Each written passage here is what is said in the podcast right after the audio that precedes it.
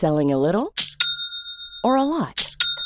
Shopify helps you do your thing however you cha-ching. Shopify is the global commerce platform that helps you sell at every stage of your business. From the launch your online shop stage to the first real life store stage, all the way to the did we just hit a million orders stage. Shopify is there to help you grow. Shopify helps you turn browsers into buyers with the internet's best converting checkout. 36% better on average compared to other leading commerce platforms because businesses that grow grow with Shopify. Get a $1 per month trial period at shopify.com/work. shopify.com/work. I'm Sandra, and I'm just the professional your small business was looking for, but you didn't hire me because you didn't use LinkedIn Jobs. LinkedIn has professionals you can't find anywhere else, including those who aren't actively looking for a new job but might be open to the perfect role, like me. In a given month, over 70% of LinkedIn users don't visit other leading job sites. So if you're not looking on LinkedIn, you'll miss out on great candidates like Sandra. Start hiring professionals like a professional. Post your free job on linkedin.com/people slash people today.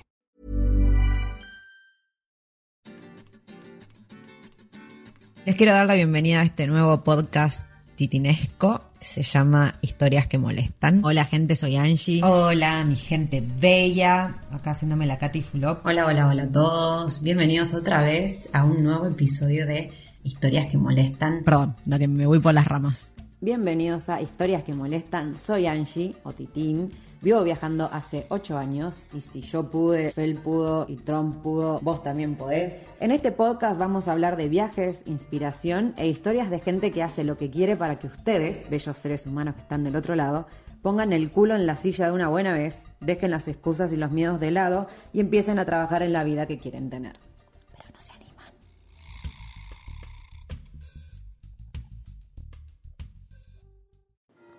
Hola mi gente, ¿cómo les va?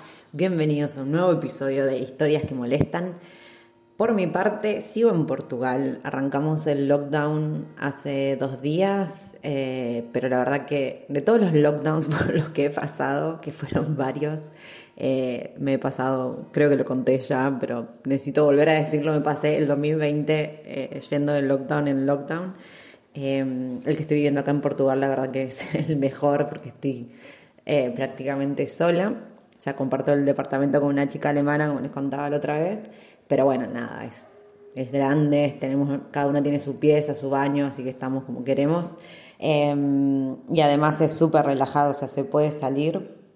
La playa está acá cinco minutos, se puede ir, no hay horario, no hay límite, siempre y cuando no sea un gran grupo de personas. Eh, así que básicamente lo que en realidad está pasando es que los bares están cerrados y los restaurantes también y los gimnasios. Después el resto de las cosas como que funcionan con normalidad, así que la verdad que por el momento estoy súper y me viene bárbaro también para, bueno, igual para ponerme con el libro, que es lo que estoy haciendo. Me falta re poco para terminar, no lo puedo creer. Eh, así que nada, bueno, eso por, por mi parte, por mi semana. Eh, les quiero dar la bienvenida otra vez y hoy les quiero contar que vamos a hablar de un tema muy solicitado en este podcast, que se trata de cómo viajar con un pasaporte complicado. Este episodio fue inspirado en, bueno, muchísimos mensajes que me llegaban y aparte eh, yo misma sé que es un, que es un tema que, que, suele hablarse bastante, pero en particular me llegó un mensaje, o en una de las tantas cosas que pregunté, eh, me llegó un mensaje que decía algo como, eh, bueno, si querés hablar de solucionar problemas reales, como desmereciendo ¿no? las otras cosas que, que había hablado en el podcast, eh, si querés hablar de problemas, si querés hablar de solucionar problemas reales, ¿por qué no hablas de, de, poder viajar con pasaporte argentino y no con el europeo? A lo cual, eh, capaz le estoy poniendo yo este tono y capaz el mensaje estaba muy buen, eh, estaba bien dirigido, pero les juro que no, porque es una persona que siempre tira mala onda.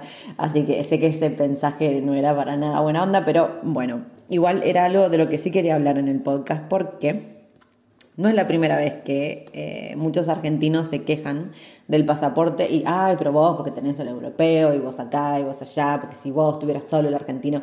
Bueno, primero y principal, lo único que quiero decir básicamente es que el pasaporte argentino es buenísimo. O sea, de verdad que es buenísimo. Yo no sé de dónde se, por qué se quejan. O sea, porque en realidad, a ver, entiendo, ¿no? Porque obvio con el pasaporte europeo eh, se puede estar, básicamente la diferencia es que puedo estar en Europa sin necesidad de estar saliendo eh, a los 90 días ¿no? de la zona Schengen y puedo aplicar para, para trabajar en los países que forman parte de la Unión Europea. Obvio, está buenísimo. Pero después para el resto de las cosas, o sea, el pasaporte argentino es incluso muchísimo mejor que el europeo. Por ejemplo, para viajar por Asia, siempre que estoy en Asia estoy con el, con el pasaporte argentino. Y de hecho, cuando empecé a viajar, empecé con el argentino porque no tenía el europeo. Me fui a Nueva Zelanda con la Work and Holiday con el pasaporte argentino, después eh, fui para Europa con el pasaporte argentino. Eh, ¿Dónde más? Bueno, todos esos viajes que hice, los primeros dos años de viaje fueron todos con el pasaporte argentino y después incluso, o sea, ahora, el único momento que yo uso el europeo es para estar en Europa del oeste. Porque después, por ejemplo, también eh, en Macedonia, no me acuerdo por qué era mejor con... Ah, era mejor con el argentino porque de esa forma podía pedir como una residencia después de 10 días de estar ahí, bueno, era una, una cosa medio rara, pero era muy fácil. Así que en lo que fue también Europa del Este, estuve siempre con el argentino. Eh, en Rusia, Rusia, los argentinos no necesitamos visa para ir a Rusia. O sea, uno va con el pasaporte argentino e instantáneamente on arrival te ponen un sello que tenés la entrada libre por 90 días. Ahora, con el pasaporte europeo hay que pagar una visa para ir a Rusia. O sea, mejor el argentino. De hecho, en Medio Oriente también es mejor el argentino que el europeo. O sea, piensen ustedes que Europa tiene problema con 3 millones de países. Así que nosotros piensen que, la entrada a países o no tiene que ver con los acuerdos entre país y país. Y por lo pronto, por ahora, con en Argentina no tenemos un gran problema con ningún país. Eh, de, de, la escala de que nos prohíban la entrada o nos las hagan complicado. O sea, los únicos problemas sí es Europa, que, ah, que tienen el karma de que los latinos queremos ir a vivir ilegal ahí, entonces bueno, se ponen un poco más densos, pero no es con el argentino, es con Latinoamérica en general, lo mismo eh, Estados Unidos, por ejemplo. Pero después, chicos, de verdad que les juro, el pasaporte argentino es buenísimo. India, India también tenemos, no me acuerdo si es que no hay que pagar visa, pero si hay que pagar visa no es nada y nos la dan por seis meses. En cambio, con el pasaporte europeo creo que son tres meses o incluso menos. Y la visa me parece que era incluso más cara. Eh, en Irán la visa salía 5 euros, eh, sí, 5 euros o 10 euros más barato con el argentino que con el europeo. O sea, por favor, de verdad dejen de quejarse del pasaporte argentino porque les juro que es buenísimo es uno de los mejores de toda Latinoamérica. Creo que con el chileno somos los que menos problemas tenemos y además Argentina es el país con la mayor cantidad de work and holidays disponibles, chicos. Así que, por favor, se me dejan de quejar porque, porque después pasa que, por ejemplo, como va a venir ahora la, em, la invitada del día a contarnos, Puede pasar que ustedes tengan pasaporte colombiano y no tengan absolutamente ni una work and holiday disponible. Bueno, en realidad mentira, tienen la de, tienen la de Francia. Eh, y a partir de ahora parece que van a ir mejorando las cosas, pero bueno, hasta, hasta el día de hoy tienen solo la work and holiday con Francia. Y nosotros en Argentina tenemos un millón, o sea, bueno, obvio, me encanta decir números grandes, no un millón, pero tenemos Corea, Japón, Australia, Nueva Zelanda, Francia, eh, Hungría, Holanda, Dinamarca, eh, ¿qué más me falta ahí en el norte? Bueno, hay uno más ahí en el norte, Noruega, eh, España, Italia. Chicos, tenemos Work and Holiday con 3 millones de países, o sea, y no, no todos en Latinoamérica. De hecho, creo que sí que el chileno y después el uruguayo tienen también así como un montón de work and holidays. Pero después el resto de Latinoamérica no. Así que dejen de quejarse con el, del argentino porque realmente no saben lo que es tener un pasaporte complicado. Así que, nada, primero principal, aleje, eh, perdón, festejen, festejen, alégrense que tienen, si es que tienen pasaporte argentino, alégrense porque de verdad es uno de los mejores, sobre todo para viajar por todo lo que es Asia, Medio Oriente. Y en América Latina, chicos, en América Latina el europeo tiene que andar haciendo 3 millones de cosas para entrar, pagan visas y demás. Nosotros con eh, América Latina, bueno, Mercosur, América Latina, podemos viajar como si nada. Así que, por favor, que se me termina, hoy es el día que se terminan de quejar de su pasaporte argentino, ¿ok? Entiendo, sí, que O sea, bueno, al querer, si quieren venir a trabajar a Europa, por supuesto que con el argentino se va a complicar un poco más, porque van a tener que aplicar alguna visa de trabajo y demás. Pero bueno, el resto de las cosas está buenísimo. Así que sáquense de la cabeza el como si tener pasaporte argentino fuese un karma, porque la verdad que no lo es. De verdad que es muy, muy, muy buen pasaporte para viajar. De verdad. Es mejor que el europeo. Que les quede, que les entre en la cabeza que el pasaporte argentino es mejor que el europeo para viajar, chicos. De verdad. Así que, nada, eso quería darles la buena nueva, que tener pasaporte argentino, de hecho, es algo muy bueno. Así que hoy vamos a brindar vamos a festejar sobre nuestro pasaporte. Eh, y hoy les traje a una invitada, justamente, que ella es colombiana y tiene más problemas que la mierda con su pasaporte, básicamente. O sea, les traigo esta historia para que vean lo que es realmente tener un pasaporte complicado, tener que andar planeando con anticipación, viendo qué país puedes entrar y qué no y demás. Eh, pero bueno, obviamente la idea de este podcast es que ustedes es traerle una historia que los inspire, ¿no? Entonces además de mostrar que tiene problemas para viajar, problemas de verdad con su pasaporte, lo que quiero mostrarles que es de todas formas la flaca está viajando hace cinco años ya por el mundo, lo cual su, su pasaporte, por más complicado que sea, no ha sido un impedimento para que ella diga me voy a viajar. Obviamente tuvo que planificarlo más, tuvo que buscar de distintas formas, cómo hacer para entrar a diferentes países, cuál era la forma más barata, en qué país se podía quedar más, cómo podía ir armando los viajes para que su pasaporte fuera lo menos complicado posible. Así que bueno, espero que esta historia les sirva de motivación para que vean que incluso teniendo pasaportes complicados, uno puede viajar. Eh, pero repito, pasaporte complicado no es el argentino, el argentino es buenísimo, así que festejen, hoy se me abren un vino y se, lo toman entero si tienen pasaporte argentino para festejar que pueden viajar tranquilamente. Eh, hoy vamos a hablar con Lina, Lina Maestre, que en, en la vida online la conocemos como Patoneando ella es una colombiana que está viajando hace ya cinco años, que hizo unos viajes espectaculares. Eh, yo la conocí cuando estaba haciendo su viaje a dedo desde Colombia hasta, hasta Ushuaia sola. Fue un viaje espectacular. Nosotras coincidimos en, Buenos Aires justo cuando ella estaba volviendo a subir eh, para cruzar a Brasil, me parece. Eh, nada, a mí me cae súper bien. De hecho, esa fue la primera vez que nos vimos, en, creo que fue 2017 nos vimos en persona, después nunca más nos vimos hasta este año, bueno, el año pasado, cuando llegué a Francia y me hospedó ella en su casa un fin de semana. Eh, y nada, la amo, me parece que es una piba que la tiene muy muy clara y sobre todo tiene un pasaporte que le complica la existencia y sin embargo eso no le impidió que ella esté hoy en día viajando por el mundo y haciendo lo que le gusta, que es viajar y escribir. Así que nada, espero que disfruten esta, esta entrevista que les estoy, les voy avisando, pero probablemente se hayan dado cuenta que este va a ser uno de los podcasts más largos porque nos colgamos hablando una hora y de hecho fue como, bueno, hay que cortar, hay que cortar. Eh, yo tenía todavía que hacer toda esta introducción, así que bueno, nada, les aviso que va a ser un episodio bastante largo, pero bueno, espero que lo disfruten muchísimo y nos vemos la próxima semana. Bueno, gente, Bienvenidos otra vez a otro nuevo episodio de Historias que Molestan. Yo ya hice una mega introducción del tema de hoy, vamos a estar hablando de pasaportes, pero en este momento la tengo a mi amiga Lina, que de hecho voy a confesar que hace 20 minutos creo que estamos conectadas, pero nos pusimos a hablar de cualquier cosa y no nos habíamos puesto a grabar. Pero bueno, acá está Lina desde Francia. Lina, yo también ya te presenté, pero me gustaría que te presentes para mis fans, que probablemente la mayoría te conozca, pero bueno, Ay, mi querida Angie, gracias por la invitación, muchas gracias, de verdad. Me siento halagada de estar en tu podcast. Eh, y bueno, para los que no me conocen, soy Lima Maestre, soy colombiana, nací en Colombia, pero ahora vivo en Francia. Em, soy viajera, escritora, autora del libro El arte de viajar sola.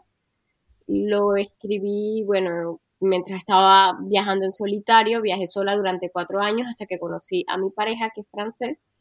Y um, franceses. Franceses, sí. Trabajo, franceses. Trabajo como nómada digital em, y escribo y creo contenidos de viajes. Entonces, a eso me dedico. Y bueno, gracias por invitarme. bueno, muy bien, me encantó ese resumen. Con Lina podríamos hablar de 3 millones de cosas porque, nada, viaja sola, yo estoy al tanto. De hecho, nos conocimos durante su viaje por ADEO, por Latinoamérica, eh, por América del Sur. Eh, podríamos hablar de 3 millones de cosas, pero hoy principalmente la invité para que hablemos de su pasaporte. Porque, ya como les conté en la introducción, pero bueno, para que esto no quede tan descolgado, me he recibido muchos mensajes de gente diciéndome, quejándose, como como es toda la inspiración de este podcast, eh, sobre el pasaporte argentino, ¿no? El hecho de decir, ay, pero vos estás ahí viajando porque tenés pasaporte europeo, pero yo con el argentino, que qué sé yo. Bueno, la verdad es que el pasaporte argentino, como les dije anteriormente, es buenísimo, pero si hay un pasaporte que la tiene complicada, es justamente el colombiano. He conocido un montón de colombianos viajando que, pobre gente, o sea, han pasado por eh, millones y millones de papeles y teniendo que rebuscárselas porque hay países que directamente a menos que, no sé, pongan muchísima plata o tengan millones de condiciones, directamente no pueden entrar. Entonces, nada, la quise traer a Lina para que hable de esto y que cuente su experiencia, porque más allá de su pasaporte, que realmente es complicado, no como el argentino, más allá de eso, ella está viajando hace muchos años y se mandó unos viajes espectaculares y de hecho está viviendo en Francia sin estar casada, porque no es que acá tiene la visa porque se casó, no. Eh, así que Lina, contanos un poco cómo es esto de tener, de ser una colombiana, básicamente. No, básicamente, ¿cómo es viajar con un pasaporte colombiano? Para que la gente vea lo que es realmente tener que viajar con un pasaporte que te la complica por el simple hecho de, de nada, del racismo, de la discriminación y el lugar donde naciste. Sin ningún, absolutamente ninguna otra otra razón. La razón, sí. Lo difícil del pasaporte colombiano es, es la mala fama que desafortunadamente eh, tiene Colombia con todo el tema de las drogas, el narcotráfico, la violencia, los grupos armados, eh, lo cual pues es, es entendible, ¿no? Es, es, yo lo comprendo, pero para nosotros los viajeros o los que nos dedicamos a viajar o los que soñamos con viajar y darle la vuelta al mundo, se complica un poco más porque pues a nosotros nos piden visas para visas en muchos lados eh, y la cuestión es que los requisitos de las visas, de la gran mayoría de visas, no son dos, tres papeles. O sea, a veces es tan complicado que lo dejamos a un lado y decimos, ay no, ese país lo dejo para otro momento porque es demasiado complicado la visa. Y una vez que tenemos la visa y vamos a viajar, puede pasar que en fronteras, en paso de inmigración, nos pidan más papeles, nos hagan muchas más preguntas, nos revisen el equipaje. Eh, claro. No significa que a todos, no significa que es 100% seguro, pero sí hay más probabilidades de que nos pase. ¿Sabes qué? Ahora, perdón, pero me acabo de acordar una anécdota, que esto es buenísimo porque si lo miramos con la perspectiva es espectacular. Cuando estaba en Irán, eh, que de hecho Irán es un país al que el pasaporte colombiano la tiene recontra complicada, y de hecho, eh, junto con creo que el de Estados Unidos, Canadá y Reino Unido, o sea, Estados Unidos, Canadá, Reino Unido y Colombia, creo que no pueden viajar eh, por libre, como dirían los españoles, por Irán, sino que tenés que ir sí o sí con un tour contratado, como que no puedes ir a hacer la tuya. Eh, y, todo esto es únicamente por la mala fama. Y hubo un día que, me alojé en la casa de, uno, de un tipo que nos había levantado a dedo, qué sé yo, y estábamos con Lau Lazarino en ese momento. Sí. Y cuando nos preguntan, bueno, eh, ¿qué países ustedes, como cuál es su mejor país, no sé qué, cuál es el país que más les gustó cuando viajaron, no sé yo? Y Lau dijo que Colombia. Y ahí el iraní, o sea, esto fue después de estar una hora hablando, ellos quejándose de la mala fama que tienen los iraníes, porque a ellos les pasa lo mismo, ¿no? Con el pasaporte iraní no pueden ir a ningún lado, porque justamente todo el mundo piensa que son, tienen la mala fama, el terrorismo, qué sé yo, tienen la entrada prohibida a un montón de países, incluida la gente normal, que no tiene nada que ver. Entonces hubo una hora, primero, de estar hablando de, ah, qué injusticia con Irán, porque no podemos ir a ningún lado, porque qué sé yo, qué terrorismo, no sé qué. Y cuando Lau dice, ah, sí, mi país favorito es Colombia, qué sé yo, saltó el iraní, ay, pero que no, que cómo, que los colombianos, que son todos narcotráficos, que no sé qué, que las cosas que pasan allá y qué sé yo.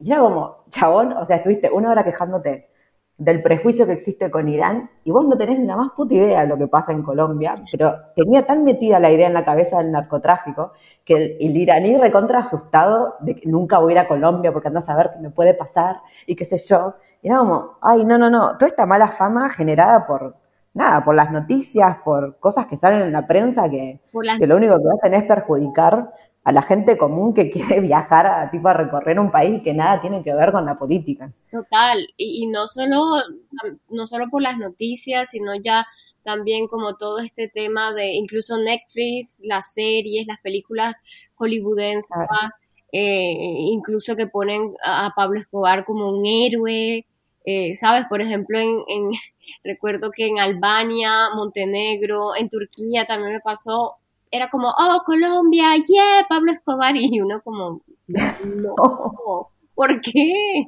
¿Sabes?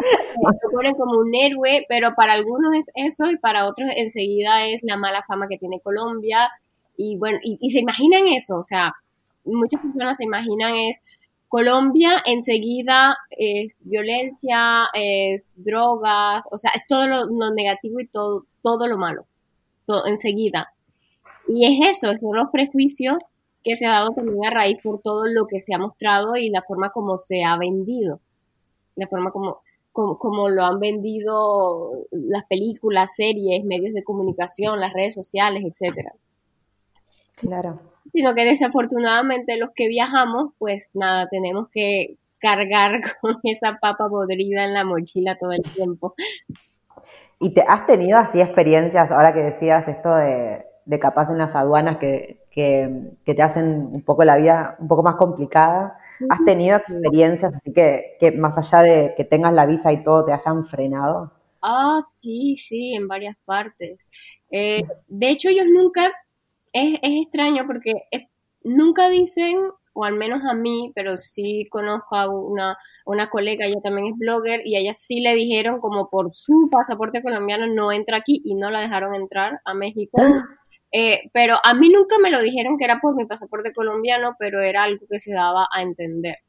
Eh, me pasó, digamos, eh, de hecho en Argentina yo tuve problemas para entrar, ellos me tuvieron siete horas eh, no. Sí, en la frontera, ah. en la frontera en la Quiaca. Ellos me tuvieron siete horas y nunca me dijeron por qué. O sea, eh, yo quería saber por qué me tenían ahí en, en una oficinita. Estaba junto con un peruano y, y no me recuerdo, creo que era un boliviano también. Y estábamos los tres ahí y duré siete horas y yo nunca supe por qué.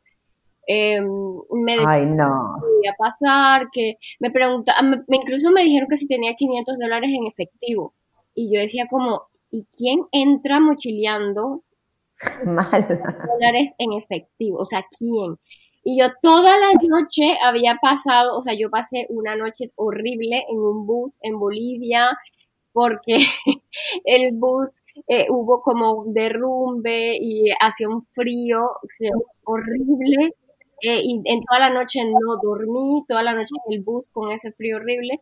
Y yo me junté con una uruguaya y un italiano que también iban a entrar a Argentina y los tres caminamos como cinco horas para llegar a una carretera y que de ahí y si alguien nos, nos levantara dedo para llevarnos hasta la frontera. O sea, imagínate todo ese cansancio que yo tenía y cuando llegamos los tres a la frontera pasa la uruguaya, paso yo y al usar la ventanilla al lado entra el, el, italiano. Y yo te juro que la forma como el, el señor de migración, él agarró mi pasaporte, enseguida ya yo sabía que yo iba a tener problemas para entrar. O sea, yo Ay, no. enseguida, incluso el italiano me lo dijo como, ¿viste la cara que puso? Eh, y me decía que porque no tenía dinero. Porque, ¿Y sabes qué es lo increíble? Y yo después se lo dije a una prima mía, que ella vive en Buenos Aires, ella estudia en Buenos Aires, y yo le dije a mi prima, es increíble, el italiano entraba como con 30 dólares en el bolsillo y con eso se iba haciendo dedo hasta no recuerdo dónde. Y él entraba con eso. Y yo tenía más dinero en mi cuenta, pero yo no tenía 500 dólares en efectivo. Y mi prima me dijo, claro, pero es que él es italiano, tú no. Claro. ¿Sabes? Pero ¿cómo? Ajá. O sea, ¿es, un requerimiento para entrar a Argentina tener 500 dólares en la mano? No ¿Te lo querían o sea, te lo querían sacar, básicamente. No, estaban buscando una excusa para no dejarme entrar, porque no lo es. Por ejemplo, en, en, Panamá hay un requerimiento de tener cantidad de dinero, no recuerdo ahora el monto, en efectivo para entrar. Y si te lo piden y tú no lo tienes, pues ellos tienen, o sea, está bien, no, no, lo, no lo tuviste, es un requerimiento que está escrito, pero es que ningún momento estaba escrito. Eh, para mí fue horrible, para mí fue horrible. Creo que ese ha sido el paso fronterizo más terrible. Eh, Ay, no. Bueno, lo siento mucho en representación de... Ah. Pero no pasa, no pasa nada porque después yo viajé cinco meses por Argentina y la verdad es que yo viajé a Argentina desde La Quiaca hasta Ushuaia y después subí también por la ruta 3 hasta Buenos Aires y de ahí pasé a Uruguay y la verdad fue increíble porque conocí a gente maravillosa. Con decirte que después los gendarmes de ellos me ayudaban a, durante el viaje, o sea, digamos en Ushuaia y, y, todo eso, cuando iba viajando se me acercaban y a veces hasta me brindaban mate y todo.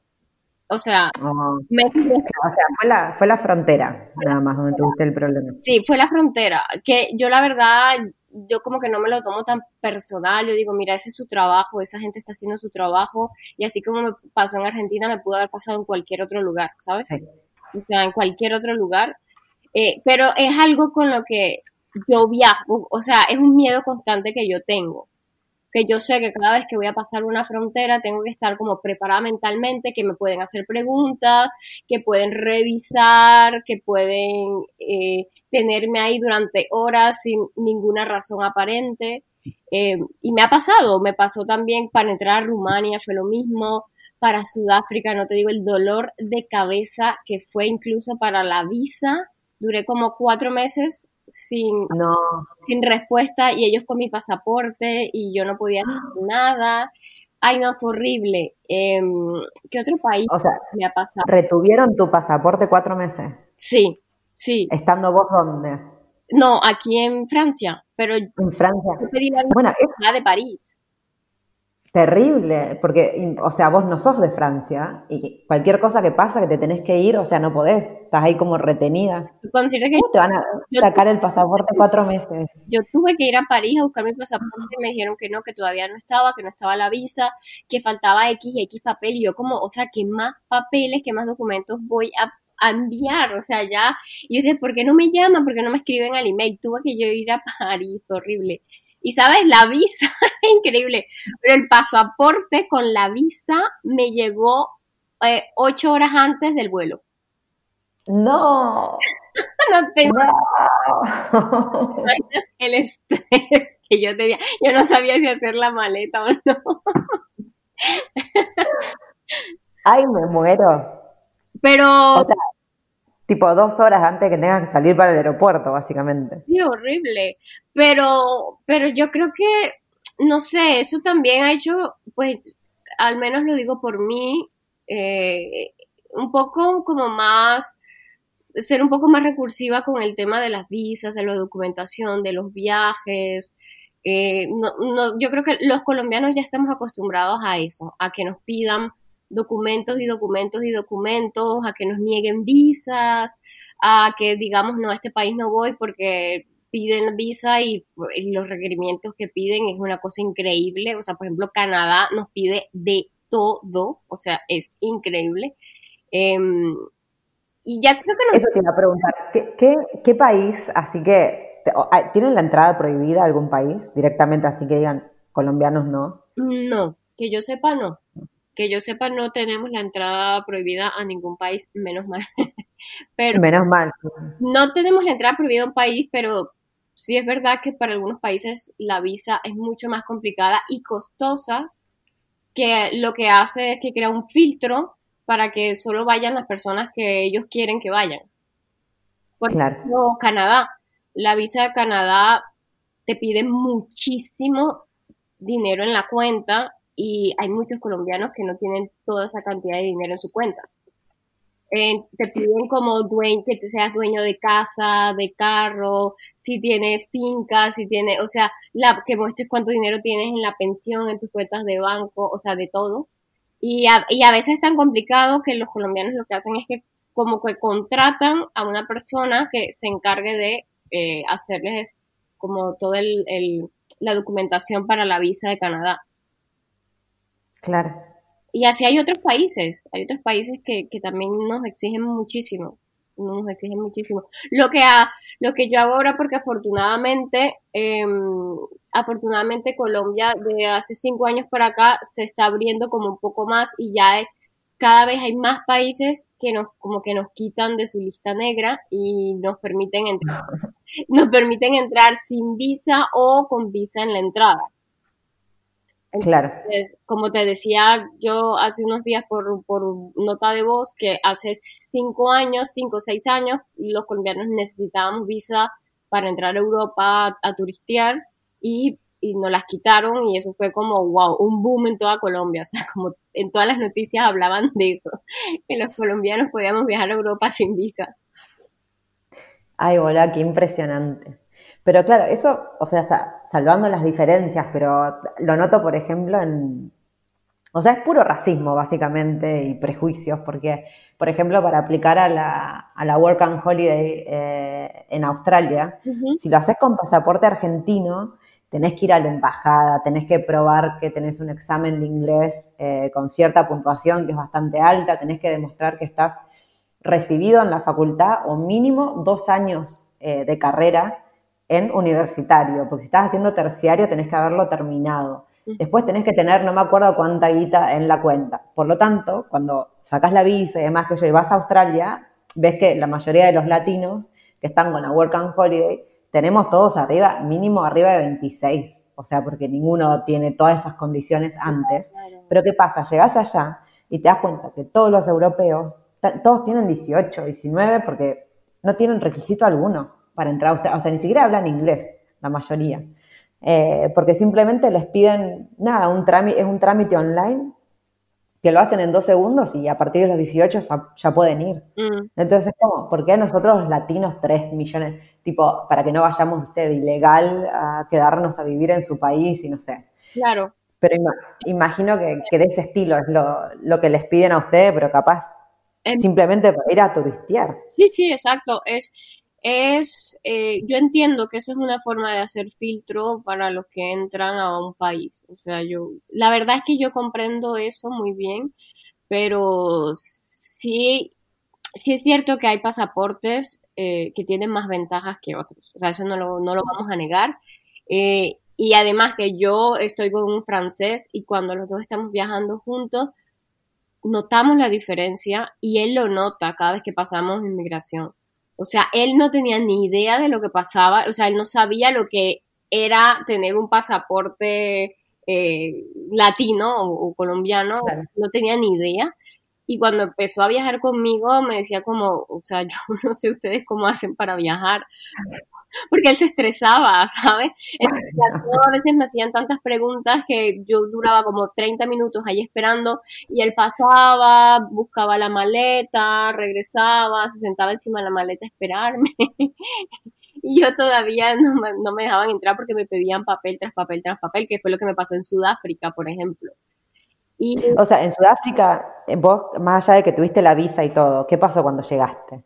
No, no pasó nada más allá de lo normal, vamos a decirlo así, pero digamos en inmigración me pidieron como, bueno, el papel de la fiebre amarilla, el papel de eh, cuánto dinero tenía en la cuenta, me pidieron que, de hecho, en ningún otro país me había pedido eso antes, o sea, que demostrara cuánto dinero tenía en la cuenta, el tiquete de salida, o sea, lo que me refiero es, para mí es, para mí es normal que lo pidan, pero digamos a mi novio francés, eh, que además de los franceses no necesitan visa para a Sudáfrica, él pasó como, como decimos en Colombia, como Pedro por su casa. o sea, él fue como pasaporte. Selling a little or a lot. Shopify helps you do your thing however you cha-ching. Shopify is the global commerce platform that helps you sell at every stage of your business. From the launch your online shop stage to the first real life store stage, all the way to the did we just hit a million orders stage. Shopify is there to help you grow. Shopify helps you turn browsers into buyers with the internet's best converting checkout.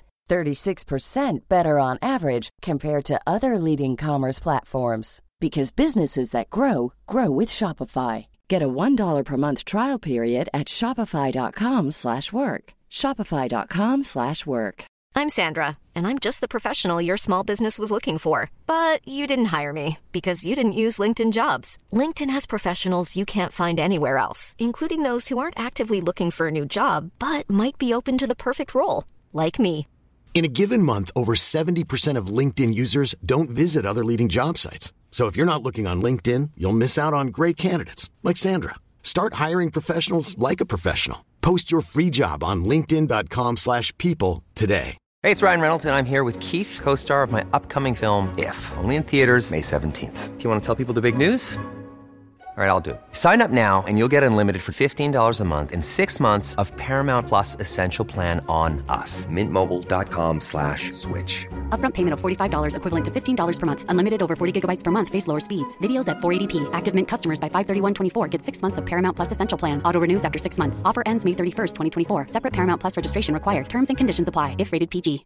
If you're looking for plump lips that last, you need to know about Juvederm lip fillers. With Juvederm Volbella XC and Juvederm Ultra XC, your lip look, whether it's subtle or bold, can last up to one full year with optimal treatment and no additional maintenance. Find a licensed specialist and see if it's right for you at juvederm.com today. That's J U V E D E R M.com. Add fullness to lips in adults over 21 with Juvederm Volbella XC or Juvederm Ultra XC. Do not use if you have severe allergies or a history of severe allergic reactions, or if you're allergic to lidocaine or the proteins used in Juvederm. Tell your doctor if you have a history of scarring or taking medicines that decrease the body's immune response or that can prolong bleeding. Common side effects include injection site redness, swelling, pain, tenderness, firmness, lumps, bumps, bruising, discoloration, or itching. As with all fillers, there's a rare risk of unintentional injection into a blood vessel, which can cause vision abnormalities, blindness, stroke, temporary scabs, or scarring. For full important safety information, visit juvederm.com.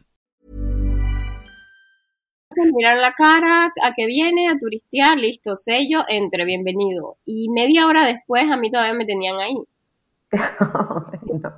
Eh, O sea, a eso me refiero, son, son, son cosas que, que suceden y, y- y vamos, Sí. hay muchos, muchos pasaportes en el mundo que no son privilegiados.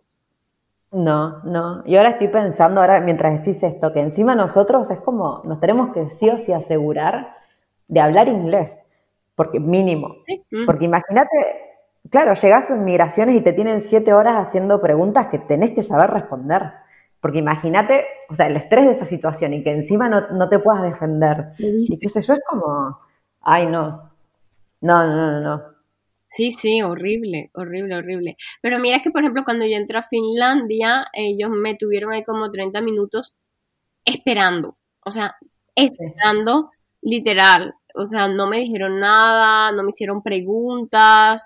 O sea, simplemente el señor me dijo, ya un momento, espérame aquí y salió de la oficinita con mi pasaporte y como a los 15, 20 minutos regresó y me dijo, o sea, yo sé que me mintió, me dijo que era un problema que no concordaba la fecha de nacimiento del ticket del pasaporte con el del ticket aéreo y yo en mi mente como que me está mintiendo, pero Claro. no le iba a decir nada y el señor súper amable me entregó el pasaporte, me, me puso el sello, me entregó el pasaporte y me dijo, eh, disculpa por hacerla esperar y yo como, wow, qué amabilidad. Claro, ya no quería admitir que, que, claro, que a él le había picado un poquito el, el bicho racista. Pero me pareció tan, tan, tan, tan amable. Y yo, y yo, bueno, no, no, no hay problema. Ay, bueno, para, porque te quiero preguntar, porque al final eh, me dijiste esto de que en Argentina fue como súper complicado, que estuvieron ahí como siete horas, Mm, pero no me acuerdo si dijiste que te prohibieron la entrada a un país, incluso sin decirte que, o sea, sin decirte que había sido por el pasaporte, pero ¿hubo algún país en el que llegaste y tuviste que pegar la vuelta? mm, No, a mí no, no me la prohibieron. A una amiga mía, sí, ella es colombiana, ella también es blogger de viajes y a ella incluso la tuvieron una noche eh, como en una celda en, en México y no la dejaron entrar. O sea, la, al día siguiente la montaron en un avión de regreso a Bogotá. Y, e- y ella, ella decía, pero ¿por qué? Y hubo un agente que le dijo, como extraoficial, le dijo, es que nosotros no queremos a colombianos acá. Wow. O sea, en México. Eh, sí, eso. Tipo Latinoamérica. Ay, no. le pasó allá en Ciudad de México y, y, ella, o sea, ella salió en todos los medios de comunicaciones, escribiendo, avisando, le pasaron un comunicado a la embajada, o sea, que le dijeran como al menos por qué no la dejaban entrar, sobre todo porque ella ya había viajado varias veces a México y su novio es mexicano, de hecho. Eh, y nada, o sea, simplemente nadie contestó, o sea, eso se quedó ahí. Pero yo a lo que siempre voy con esto es que, o sea, eso no define un país y yo siempre lo he tenido súper claro que los agentes de inmigración, ellos están haciendo un trabajo, ellos están ahí para eso. Desafortunadamente es una experiencia horrible porque es horrible, pero eso no define un país, ¿sabes? O sea, te imaginas si yo hubiera entrado a Argentina, ah, este país, esta gente, o sea, no hubiera tenido las experiencias que hubiera tenido ni hubiera conocido a la gente espectacular que conocí en Argentina. Y, Ay, me parece, sí, me parece súper valioso que, que, lo aclares si es así totalmente, o sea, no nos podemos predisponer eh, solo por lo que pasa en migraciones que, Exacto. que en general siempre, o sea, bueno, hay que tener buena suerte también, este depende de quién te toque. Pero es verdad que hay gente que está ahí que tiene la actitud, que se le sube el poder a la cabeza y, sabe que, que, de él depende que entres o no. Y sí, hay gente que, nada, que está ahí para aprovecharse de la situación, y, pero bueno, eso como tal como decís, no, para nada define al país. Yo a veces hasta me pongo a pensar, Dios mío, qué trabajo tan agotador y aburrido la gente de inmigración, porque, o sea, imagínate cuánta gente diariamente ellos tienen que ver y tomar la decisión si lo dejan entrar o no. Yo no podría hacer ese trabajo, olvídate. No, a mí se me pasarían todos, aparte yo, bienvenidos, pasen, pasen. Pasen. Que se diviertan, sí. No podría, o imagínate ocho horas haciendo eso diariamente. No, no, no, no, no. Yo no sé cómo hace esa gente. De hecho, los que sonríen y son amables, yo a veces digo, wow, esa gente o tuvo un buen día o no sé qué buena energía y vibra tiene, porque debe ser un trabajo también como medio agotador y aburrido, ¿no? Sí, porque aparte es eso, o sea, estás decidiendo, tipo, de vos depende no estar dejando entrar un criminal buscado por la CIA en, tu país, o sea, imagínate. y el problema es que ellos no pueden saber quién, quién va con buenas intenciones y quién no. O bueno, ese es su trabajo, al menos intentar adivinar quién sí y quién no. Claro, ¿verdad? Pero Ay, lo, lo un día igual. Ahora, ahora me intriga estar ahí parada. Pero lo importante es eso, lo importante es que, por ejemplo, mi amiga que no la dejaron entrar en México, ella ahora está viviendo en México porque pues al final se casó con su mexicano y mira que ella ahora está viviendo en México. Entonces, al, al final es eso, como no, no calificar ni clasificar a todo un país por lo que pasa en inmigración. Exacto. Pero bueno, para, porque si no nos empezamos a ir de tema. Eh, ahora me gustaría que hablemos, porque el punto de todo esto es demostrar a la gente que más allá de que eh, no tengamos un pasaporte privilegiado, que sostengo, el argentino es buenísimo. De hecho, para viajar en Asia eh, o en Europa del Este es muchísimo mejor que tener un pasaporte europeo, mucho más barato. Hay lugares que no tenemos que pagar visa y los europeos sí. Pero bueno, volviendo a los, pasaportes que no son tan privilegiados, de todas formas, lo que quiero demostrar acá con Lina es que ella, más allá de tener este pasaporte que la complica, sin embargo, está viajando hace ya, ¿cuántos años? Cinco años, ¿no? sí, desde el 2014. Ajá, seis, siete. Eh, que está viajando por el mundo, lo hace igual a pesar de las complicaciones que tiene. Entonces, Lina, quiero que me cuentes, porque en mi cabeza tu primer viaje había sido eh, el a dedo por Sudamérica, pero bueno, me dijiste hoy por audios que no, que de hecho fuiste primero a Europa. Así que, ¿cómo fue? Contá cómo fue, eh, cómo arrancaste a viajar, incluso con tu pasaporte. Ajá, yo, la verdad, los dos, primeros viajes que yo hice, que de hecho el primero fue a Norteamérica, me fui a Estados Unidos, y el segundo fue a Francia, con ambas, con ambas, con, con ambos viajes los hice con visa de au pair. No sé si sabes lo que es au pair, que es el programa este para ser niñera, vives con una familia, cuidas a los niños y pues te ganas un dinero semanal o mensual. Ajá. Eh, no, para, en Francia está esta visa también. O sea, es una visa que es exclusivamente para hacer au pair. Exactamente, pero es una visa. Ah, no, no conocía. Ok. Y yo, y es una visa que es muy fácil de obtener, porque además no te piden eh, como tanta solvencia económica eh, y yo estaba estudiando en la universidad, la primera vez que me fui a Nueva York, yo, estaba, yo era un estudiante en la universidad y yo necesitaba aprender el inglés porque yo estudié administración hotelera y turística. Yo dije, necesito aprender el inglés para graduarme y para empezar a trabajar en hoteles. Y lo más fácil, rápido, económico fue este programa de au pair, me gustó, eh, me llamó la atención, pasé todas las pruebas y me fui a vivir a Nueva York un año con esta visa. Y la verdad, me la dieron muy rápido, fue fácil. La entrevista me hicieron como dos, tres preguntas y ya está. Y es algo que si yo hubiera pedido una visa de turista para irme a Estados Unidos, yo sé que hubiera sido más complicado. Pero por eso... Qué loco, qué bueno saberlo. Sí, sí. ¿Qué requisitos tiene, perdón, eh, esta visa? O sea, ¿qué, ¿qué, es lo que te pedían? En realidad, en realidad lo que hacen todo, bueno, yo lo hice la primera vez a través de una agencia y la agencia, una agencia au pair, y ellos fueron los que hicieron todo el papeleo, pero obviamente te lo piden a ti. Entonces es como un nivel, creo que era B1 de inglés. Eh, como certificado de natación, certificado de primeros auxilios, licencia de conducción, ¿sabes? Pero pues son cosas que tú vas haciendo y, le vas entregando todos los papeles a la agencia.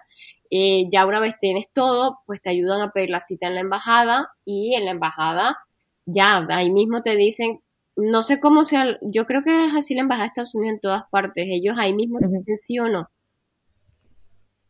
No sé. me dijiste, eh, dijiste certificado de natación. Sí. De, tipo saber nadar. Sí, saber nadar. La Cruz Roja lo, lo da. Pero, ah, porque sos au pair y tenés que cuidar a los chicos por si se van a nadar y se ahogan, ¿no? Exacto. Me parece súper extraño que te pidan licencia de natación. Pero eso es lo que pido, o sea, te lo juro. Y un certificado de primeros auxilios también. No, bueno, ese ya lo, entiendo un poco más, pero me dio risa que te pidan certificado de natación, imagínate. Te lo juro. No, muy bueno. Te lo juro. Eh, piden bastantes documentos, ahora no, no recuerdo todos, pero sí, esos, eh, esos los piden. Y la verdad es que es una forma, o sea, para mí fue una forma muy rápida y, económica de irme a Estados Unidos. Porque no me pedían todo la solvencia económica y cuánto dinero tiene su mamá y cuánto dinero tiene su abuela y su bisabuelo y su tatarabuelo y, ¿sabes? Entonces, para mí fue la forma más fácil económica. Y allá estuve un año, eh, terminé el programa, me devolví a Colombia y dos años después, cuando me gradué y estaba trabajando ya en un hotel, decidí que quería hacer lo mismo, pero para Europa. Aclaro que en ese momento los colombianos necesitábamos visa de turismo para Europa. Entonces yo dije, quiero hacerlo y quería Italia, pero no había en ese momento como familias en Italia, no me recuerdo qué era, no recuerdo muy bien qué, era lo que pasaba, que me dijeron o Francia o Alemania, y yo dije, ay no, Alemania no. Así que Francia, mira, elegí Francia, hice los mismos papeleos y me vine a Francia un año con esa visa au O sea, está buenísimo porque aparte eh, legalmente te pueden, estás recibiendo dinero y aparte vivís con una familia por lo cual no estás gastando en alojamiento, o sea, Claro, como un primer viaje está buenísimo. Para un primer viaje está buenísimo. O sea, en estos momentos ya yo no lo haría, ¿sabes? Pero para un primer viaje, para la experiencia, para aprender un idioma, o sea, mira, yo aprendí inglés y francés de esa forma. Claro. Entonces, sí, estuvo buenísimo. Y sobre todo, pues para mí también fue como pasar esa, ese, ese, ese, ese rumbo, perdón, ese muro de la, de la visa. Algo complicado entonces, eh, ahí fue como que me fui abriendo campo. Y ya después yo he aplicado a todas las visas posibles. Eh, los colombianos tienen eh, Work and Holidays, que es algo que, por ejemplo, los argentinos usamos un montón. solamente la tenemos en Francia. ah, solo con un, claro, solo un país. bueno, ahí está. creo, Creo que las tenemos a, no recuerdo si a Dinamarca o Andorra, pero, pero esa, eso no es no, no estoy 100% segura, entonces por eso digo solo Francia. O sea, Francia sí estoy segurísima. Vos la hiciste también. Sí, ¿o no? sí, sí, yo me vine también con esa visa a Francia, estuve un año con esa visa, mi hermana también estuvo aquí con esa visa. Eh, es la, el, Ah. el único país del mundo que nos da una visa work and holiday, entonces como que todos los colombianos la aprovechan. Claro, están todos, en Fra- todos metidos en Francia. Eh, para, una pregunta que me quedó colgada. Eh, para la visa de au pair, ¿hay un límite de edad? ¿O Sí. tipo a partir de los 18 hasta...? En Estados Unidos hasta los 26, de los 18 a los 26, y Ah, y. Europa hasta los 30 o 32 años, dependiendo del país. Mira qué loco. Claro, la de pair, porque las work and holidays ahora están empezando a durar todas casi hasta los 35, lo cual está buenísimo. Ah, en Eh. Por ejemplo, mira, a los argentinos la visa, la visa Work and Holiday de Francia, porque los argentinos la tienen también la misma visa, sí, la BBT, a los argentinos le, le- lo pueden hacer hasta los 35 años. Los demás países hasta los 30. saben que nosotros nos tomamos un poco más de tiempo para, para recibirnos y todas esas cosas. No sé, pero a nosotros hasta los 30, entonces alguien que tiene 31, pues ya no puede hacer esa solicitud, pero los argentinos sí. Y a los argentinos no les piden la compra del tiquete de avión, solamente les piden la reserva. Es decir, que si te niegan la visa no pierdes el dinero. A, No. los de- a las demás nacionalidades les piden la compra del tiquete. O sea, si Tenemos ahí un arreglo con Francia, mira. Sí. Bueno, para. Entonces, bueno, vos ya arrancaste tu viaje, eh, te fuiste de au pair a Estados Unidos, me parece buenísima esa opción, así que ahora ya la pueden ir anotando. No les piden tanta plata y de hecho no van a gastar alojamiento en un principio y van a estar recibiendo plata semanal. Para, perdón, esto lo, es arreglado con las familias, ¿no?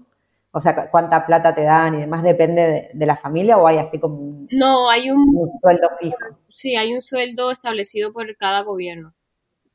Ah, ah, es buenísimo, o sea, está buenísimo, entonces no, no corres el riesgo de que, no sé, que la familia de repente no te pague o algo así, o sea, hay como un respaldo Eh, es, legal. eh, es que es un programa 100% legal. Obviamente hay muchas personas que han tenido dificultades con la familia, eh, pero bueno, eso ya han tenido que cambiar de familia, etcétera.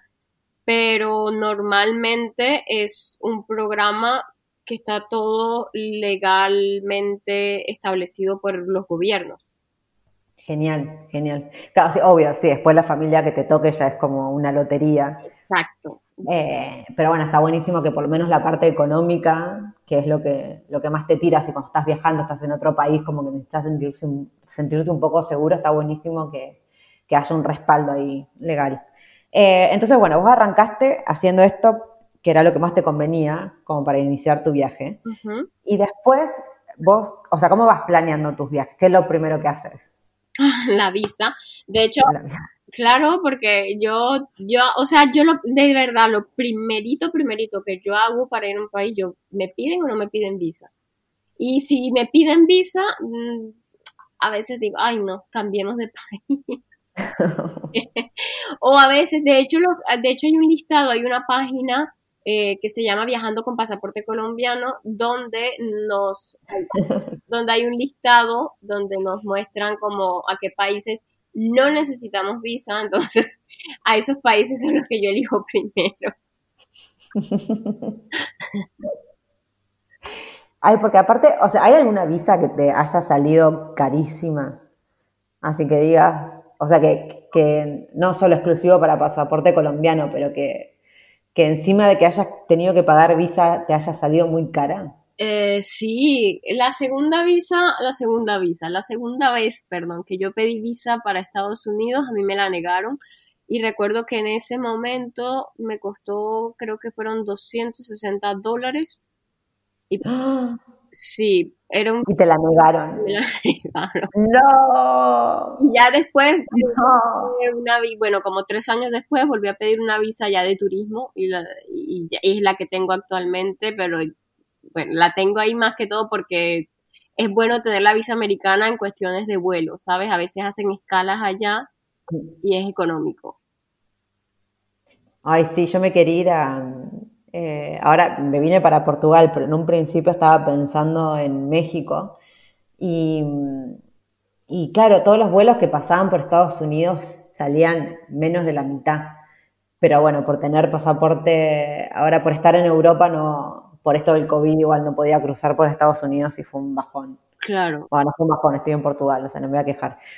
Pero sí, entiendo, entiendo lo que es tener la visa a Estados Unidos. Yo igual ahora como estuve en Irán, eh, no puedo ir a Estados Unidos a menos que mienta cuando, cuando aplique la visa, pero si digo que estuve en Irán, no, no puedo aplicar a Estados Unidos hasta por 10 años. Otro pasaporte. ¿Y si sacas otro pasaporte? No, no, es que no está, o sea, en Irán no te ponen nada en el pasaporte justamente porque saben que ponerte algo de Irán en el pasaporte es como el karma, vas con el karma. Pero bueno, en la entrevista y todo eso es como que tenés que probarlo, que no estuviste en Irán. Ah, Yo no sé si es electrónico, o sea, en teoría no es electrónico, no es nada, ellos me dieron un papel, la visa era un papel, o sea, no, no me tocaron el pasaporte, o sea, no, como que no hay una prueba. Creo que en, Cuba, en, Cuba, hacen lo mismo también. Claro, Cuba también. Ajá. De hecho, de hecho recuerdo que hace unos años yo he ido cuatro o cinco veces a Turquía y después de Turquía fui a Estados Unidos y, o sea, Turquía, estamos hablando de Turquía y y, me, hicieron una cantidad de preguntas, que por qué había en Turquía, que cuánto tiempo, que no sé, como cuatro o cinco preguntas sobre Turquía. Y yo como, a ver, señor, yo voy a estar aquí solamente de escala, me voy para Colombia, quiero irme. Claro, ay, aparte eso, cuando te empiezan a hacer preguntas y simplemente estás haciendo una escala, es como, para sí, por favor. No, no me voy a quedar aquí un año, o sea, de verdad estaba haciendo una escala. ¿Y la visa, o sea, la visa que te negaron a Estados Unidos, cuál fue? ¿También de, turismo? Era una visa J1, es una visa, por eso era más costosa que la de turismo, porque era una visa para ir a trabajar, porque yo había conseguido un trabajo en un hotel. Ah, o sea, con trabajo y todo, igual te lo negaron. Sí. Sí, sí, con trabajo y todo igual te lo negaron, pero... Ay, pero cosas de la vida, mira, sí. sí yo a veces digo, si no me hubieran negado esa visa, tal vez yo estuviera viviendo allá, no estuviera viajando, no, hubiera, no me hubiera dedicado a lo que me dedico ahora. Ay, no sé, tantas cosas me hubieran pasado. Obvio, obvio, todo pasa por algo, aparte siempre, no hay mal que por, por bien no venga, o sea, nosotros la tenemos súper clara. Eh, a mí por suerte, o sea, no, nunca me han negado, pero sí, la, la peor que me pasó así de ese estilo fue en Rusia, porque en Rusia, de hecho, con pasaporte argentino es espectacular porque tenemos tres, tres meses de visa así como de, a la entrada, ni siquiera necesitamos visa, o sea, podemos ir tres meses de turista sin nada. En cambio, con pasaporte europeo necesitas aplicar una visa para ir a, Rusia. Pero lo que pasó fue que yo entré eh, en tren y crucé la frontera, no me acuerdo qué frontera fue, eh, y claro, y por tierra, era una... Ah, me parece que era entrando porque el tren pasaba por Uzbekistán, eh, bueno, perdón, por Kazajstán. Eh, pero estábamos cruzando, o sea, no es que yo iba a frenar ahí, pero el tren, como por geografía, digamos, cruza por Kazajstán. Y entonces a la frontera saliendo, eh, era una frontera, pero nada, así era como un sucucho en el medio de la nada. Y tenían unos libros, te estoy hablando de 2000, ¿cuándo fue? 2016. Y tenían, o sea, el puesto de aduana un, tenían un libro en papel, o sea, ni siquiera tenían una computadora. Y, claro, y no, no, no podían entender que yo no tuviera visa. Y yo era como, intentando, o sea, ninguno de ellos hablaba inglés, obviamente, o sea, hablaban todos rusos. Y yo como diciendo, no necesito visa, o sea, está todo bien, no necesito visa para estar acá. Y no, no lo podían entender, no lo encontraban y lo buscaban en ese libro de hojas amarillas de, no sé, desde la época soviética, hasta que no sé cómo encontraron que sí, que está bien, que yo no necesitaba visa ni nada. O sea, tuve parado, el tren frenó, no sé, 40 minutos por mí, nada más. Fue horrible porque todos arriba del tren mirándome con cara de horta porque yo no avanzaba. Eh, pero nada, fue como un malentendido de, o sea, de la ignorancia de ahí de los agentes que era como, esta flaca no tiene visa, ¿qué hace sin visa en Rusia? Pero bueno, claro, después era como, ah, bueno, pasaporte argentino no necesita visa. Pero ¿sabes lo que yo, lo que yo he aprendido a hacer? Precisamente para evitar esa, o sea, no, no tanto evitar, sino eh, porque es como la costumbre de que nos puedan pasar estas cosas viajando y es como la última vez fue en Albania y lo que hice fue que antes de viajar me metí en la página del, Ministerio, em, ¿cómo se llama? El Ministerio de Relaciones Exteriores de Albania. Imprimí donde decía que los colombianos no necesitamos visa, lo imprimí en inglés y lo imprimí en, eh, en albano. yo no, no, sabía lo que estaba eh, escrito, pero yo supuse que era... Por las dudas, sí. y mira que y mira que me sirvió porque me pasó lo mismo que a ti.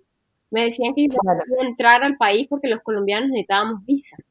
Y yo le decía a la señora, mire señora, aquí está la página del ministerio y viera lo que dice. Y le mostré las dos hojas que ya yo tenía impresas y así fue como me dejaron pasar. Claro. Bueno, ahí lo que dijiste que sos resourceful, no, me estaría saliendo en español, perdón.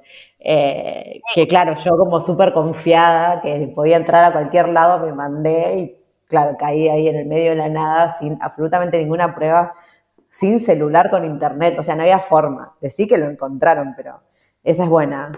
Imprimir, imprimir la prueba. Imprimirla en inglés y en el idioma, y en el idioma oficial. Y, y, tenerla impresa, porque a veces justo en frontera no hay internet, no hay nada, justo el celular se apagó, yo qué sé. Así que tenerla en papel. Y si piden, pues señores, señoritos, miren acá, por favor. me dejan entrar. Por favor, me dejan entrar y que gracias. Ay, yo, o sea, ahora ya no, no sé cuántas fronteras crucé y como que igual me da risa la situación porque sé que nada, que es eso, es depende del tipo que tenés enfrente y qué día tuvo y qué no. Igual vos sabés que, como que sabemos que somos inocentes, por decirlo entre comillas, entonces como que mm. Es raro que no te dejen pasar. O sea, te pueden hacer pasar un mal día, pero en el fondo es como, no hice nada, está todo legal. Eh, pero igual es un momento tan estresante. Porque es como que estás ahí y tenés un pie adentro y un pie afuera. Y capaz todo lo que estuviste preparando para ese momento depende de ese segundo, depende de esa persona que tenés ahí enfrente. Es súper estresante, o sea, es como un momento donde tú estás, o sea, el corazón se te quiere salir. Es bastante estresante. Y esos minutos se hacen eternos. Ay, sí, sí, sí. No, no. Por eso es que a veces digo que el sonido más hermoso es cuando te ponen el sello en el listo, ya tengo el sello. ¡Adiós! Ya cuando, sí, cuando te dejan de mirar a la cara y empiezan a como a buscar cositas sobre el mostrador, ahí es cuando decís ya está. Ya está, ya está, ya está. sí, sí, sí, total. Ay, hay que ganas de viajar ahora que decimos así, la puta madre. no, no, tengo que esperar un poquito todavía. Ay, sí. Bueno, vamos a ir cerrando porque ya Llevamos con 46 minutos más toda la introducción que yo he hecho de este podcast, va a ser uno de los más largos, este episodio. Eh, así que para ir cerrando, Nina, te quiero preguntar sobre tus planes a futuro, o sea, sacando el COVID, ¿no? Imaginando un mundo sin COVID. ¿Cuáles son tus, tus próximos planes? Bueno, cercanos de ya, de en una semana me quiero ir a quiero volver a Colombia, extraño a mi familia, quiero estar allá unos meses. Eh, ¿Cuánto hace que nos volvés? Mm, ya como 15 meses más o menos. Eh, claro. Sí, pues, normalmente yo a ver, yo tenía que ir el año pasado, pero bueno, ya sabemos todos lo que sucedió. No hay necesidad de repetirlo. Y eh, quiero estar en Colombia unos meses. Y, ¿tú, ¿Tú has escuchado sobre los pueblos patrimonios de Colombia? No. Bueno, Colombia tiene 17 pueblos patrimonios del país por su historia, su arquitectura, por toda la, importancia y la carga histórica eh, y la influencia que han tenido sobre repito, la historia del país. Entonces son 17 pueblos patrimonios y yo quiero visitarlos todos y buscar historias y contarlas en mi canal de YouTube. Eh, contar, ¡Ay, qué lindo! historia, o sea, no solo mostrar el lugar, cómo llegué, qué ver y qué comer, que obviamente a mí me encanta mostrar eso, pero buscar historias de la gente. Por ejemplo, hay un pueblo donde hacen los balones de fútbol de todo el país. Entonces, ah. y, es un, y es una tradición desde, desde el siglo XIX Entonces yo quiero buscar como al, digamos, a de dónde nació esa tradición, porque, y buscar a las personas y entrevistarlas y que me cuenten la historia, o sea, ¿por qué? Así que eso es lo que quiero hacer ahora que vuelva a Colombia, un trabajo como me encantó. cinco meses. Eso es como lo más, lo más, el proyecto a corto plazo, pero si hablamos de mediano o largo plazo, pues yo quiero seguir haciendo crecer eh, mi emprendimiento que es patoneando.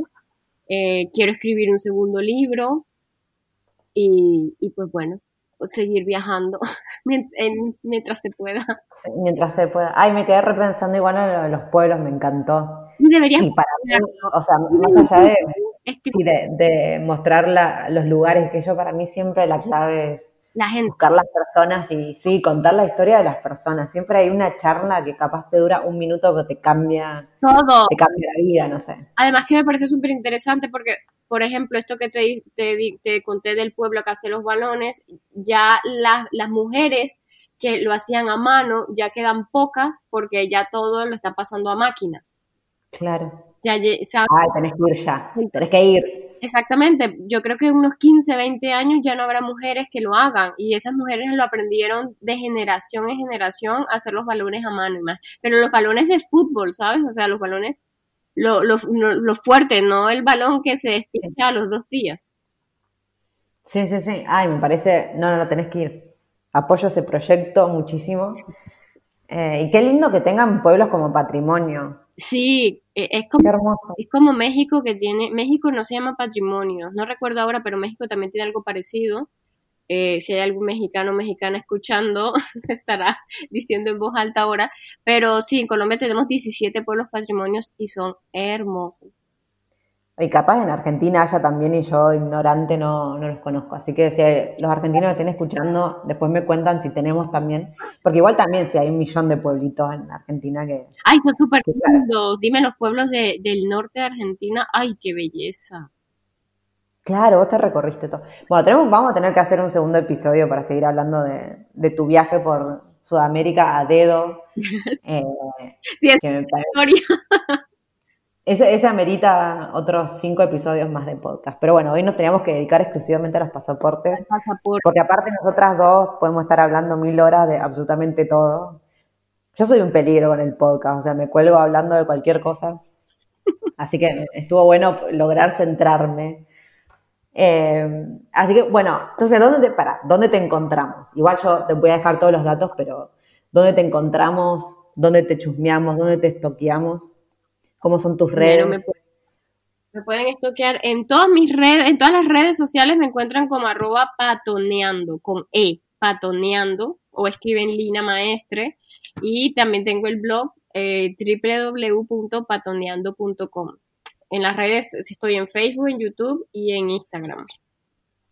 ¿Qué es patoneando? Me acuerdo que me habías contado algo como estar en dando vueltas. En Colombia le decimos a la gente patoneando o pate perro como a la gente que, que siempre se está moviendo, que camina mucho, que no puede estar quieto en su casa, que siempre está saliendo a todas partes y, y no se puede quedar quieto. Es como, vamos a decir que es como el Wanderlust colombiano. pate perro, me parece que nosotros también lo decimos porque me suena pate perro. Creo que eh, en España creo que dicen pateando, algo así dicen. Pero sí, pateando o callejero, ponele. Pero sí, como pate perro me suena igual. Es como, Capaz depende de la zona, pero bueno. Así que eso, eso es patoneando. Patoneando. Bueno, Linutzi, te voy a agradecer muchísimo eh, que te hayas hecho el tiempo de aparecer acá conmigo. Eh, son las, bueno, para mí son las 10 de la noche casi, así que ahí en Francia deben ser casi las 11. exacto. Así que bueno, te agradezco igual que estés acá. Yo sé que te tenés que ir a dormir para hacer tus ejercicios mañaneros. Total, pero no, pasé un momento súper agradable. Muchísimas gracias por haberme invitado en tu podcast. Quería, eh, bueno, quería decirte eso, que de verdad, gracias. Me siento contento de estar acá. Ay, bueno, gracias a vos.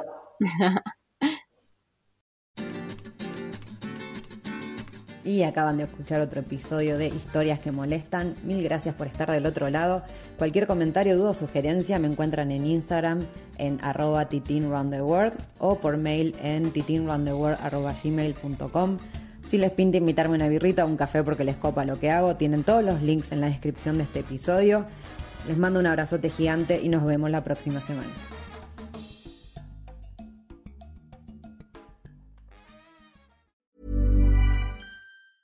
If you thought the only way to get a more defined jawline with natural looking results was through surgery, think again. Juvederm Volux XC is a non surgical injectable gel filler that improves moderate to severe loss of jawline definition and can help you achieve natural looking results with little downtime. Even better, this improved definition lasts up to one year with optimal treatment. No maintenance required. Improve jawline definition for a smooth, sculpted look with Juvederm Volux XC. For important safety information and to find a licensed specialist, visit juvederm.com. That's J U V E D E R M.com. Not for people with severe allergic reactions, allergies to lidocaine, or the proteins used in Juvederm. Common side effects include injection site redness, swelling, pain, tenderness, firmness, lumps, bumps, bruising, discoloration, or itching. There's a risk of unintentional injection into a blood vessel, which can cause vision abnormalities, blindness, stroke, temporary scabs, or scarring. Talk to a licensed specialist to find out if it's right for you. Hey, folks, I'm Mark Marin from the WTF Podcast, and this episode is brought to you by Kleenex Ultra Soft Tissues, your ally to help tackle your allergy symptoms this season. I love the change of seasons, but nobody loves pollen and all those other things floating in the air that make you sneeze during this nice weather. Kleenex Ultra Soft Tissues are hypoallergenic and allergist approved, so fight back against watery eyes and runny noses without worrying about irritating your skin. For this allergy season, grab Kleenex and face allergies head on. Planning for your next trip? Elevate your travel style with Quince. Quince has all the jet setting essentials you'll want for your next getaway, like European linen, premium luggage options, buttery soft Italian leather bags, and so much more. And is all priced at 50 to 80% less than similar brands. Plus, Quince only works with factories that use safe and ethical manufacturing practices. Pack your bags with high-quality essentials you'll be wearing for vacations to come with Quince. Go to quince.com slash pack for free shipping and 365-day returns.